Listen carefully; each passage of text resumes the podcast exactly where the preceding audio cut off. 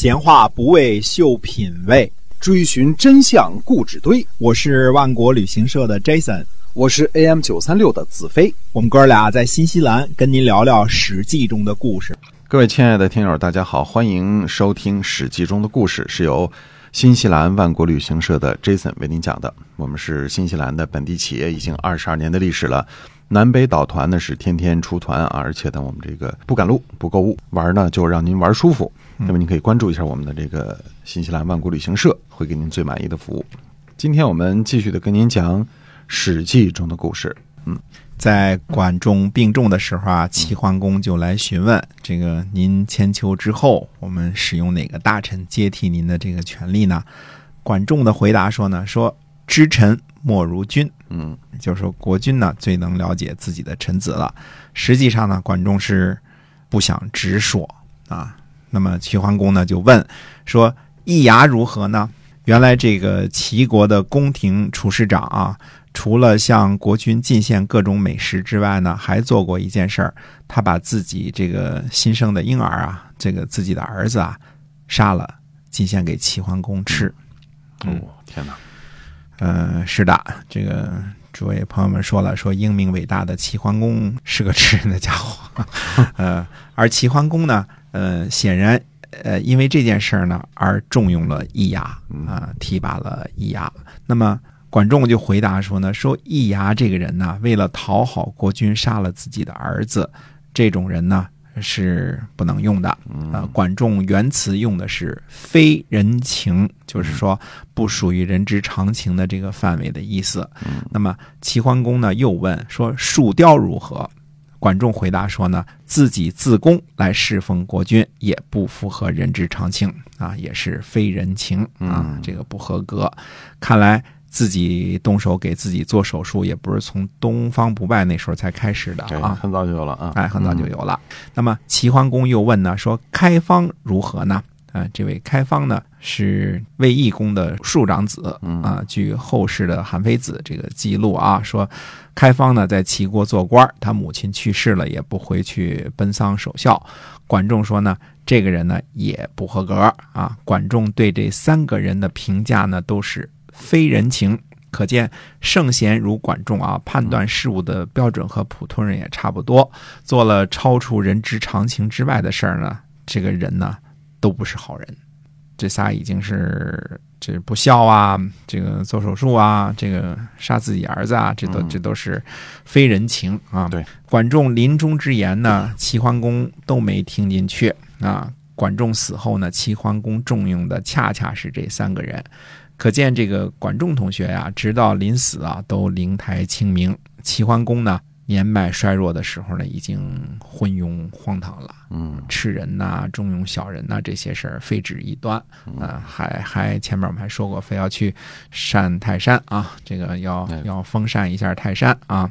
讲述中国最伟大的人物之一齐桓公晚年的时候呢，心里挺难受的啊。但是史书上呢，就是这么直言不讳的记录下来的。嗯，无论你喜欢不喜欢，把中国从野蛮带入文明的历史伟人呢，也是个有缺点的人。优点和缺点都非常的明显，嗯，不过肯定是个有瑕疵的人，不是一个光辉万丈的伟人啊。对，公元前六百四十三年十二月初八，齐桓公卒。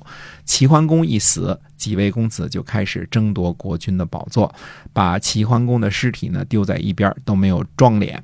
嗯，《史记》记载说呢，齐桓公的尸体呢停在床上达六十七天，尸体腐烂，尸虫呢爬出户外。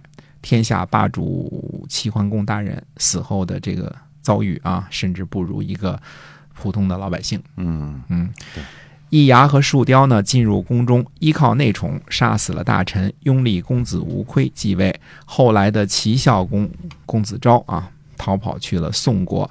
齐桓公呢，十月初七死，齐国直到十二月初八才发讣告，十二月十四的夜里才将齐桓公的尸身入殓。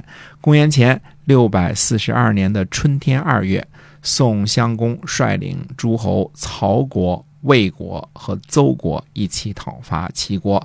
三月份，鲁国的军队前去救助齐国。看这个关系啊，是讨伐的是宋襄公，率领的是曹国和魏国和邹国，前去救援齐国的反倒是鲁国。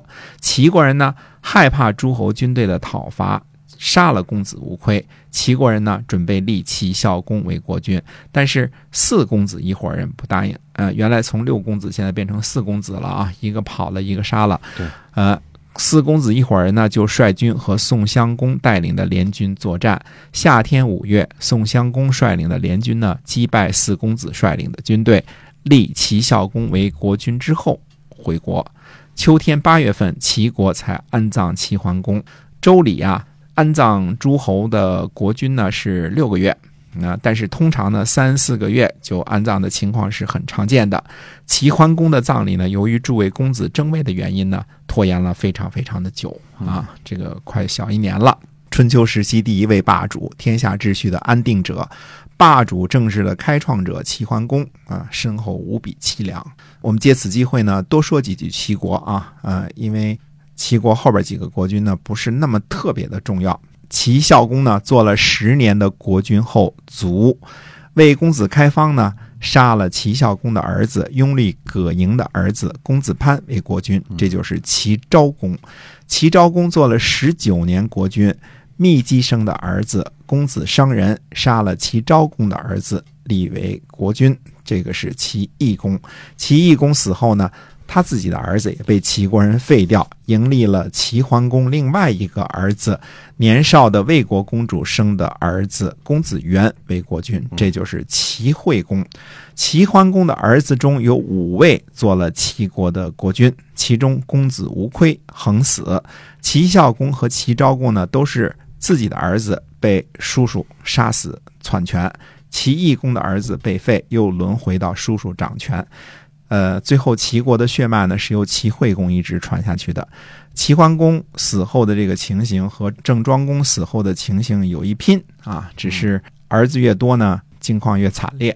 齐桓公呢死后这几十年呢，为了争夺国君的宝座啊，叔侄互相杀来杀去，让齐国呢元气大伤。齐国呢也从霸主国家的宝座上跌落啊，留给齐国呢一段辉煌的历史。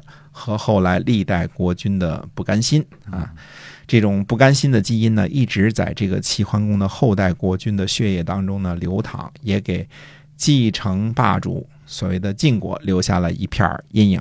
齐国自己呢没了主心骨，天下呢也没了主心骨，好不容易建立起来的组织和秩序又有点岌岌可危了。齐桓公死后呢？宋襄公俨然把自己当做了霸主事业的当然接班人啊，开始维护天下秩序了。宋襄公的第一个功业呢，就是拥立了齐国的国君齐孝公啊。这一战呢，还是打得相当漂亮的。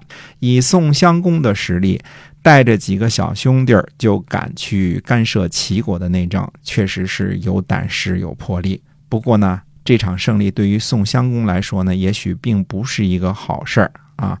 这就好比一个人第一次去赌场就赢钱，很可能是一个悲剧的开始，啊！如果一开始就输了，反倒是个幸运的事儿，对吧？哎，你就不去，呃，继续碰运气了嘛，对吧？嗯嗯，赢了之后反而觉得，哎哎，还可以继续的。这是 easy money 好挣啊！这天下既没有免费的午餐，也没有 easy money 可挣啊！这个是永远的事儿啊！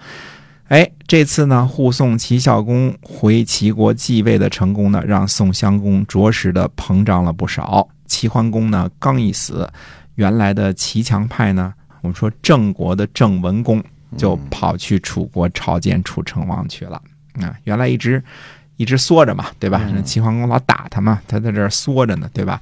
但是郑国的国君郑文公刚等齐桓公刚一死，马上就去这个湖北朝见这个。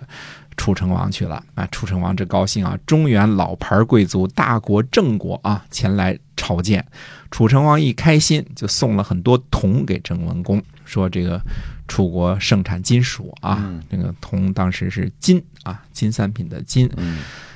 刚过了一会儿，这个楚成王就后悔了，因为那时候铜除了可以当做货币啊这个使用之外，还有别的用处，比如说，呃，制造一些个武器啊，对吧？箭头啊，都是可以用的啊。嗯楚成王呢，又特地去找郑文公，跟他说了，说我送给你这铜啊，你可不能用来铸造兵器。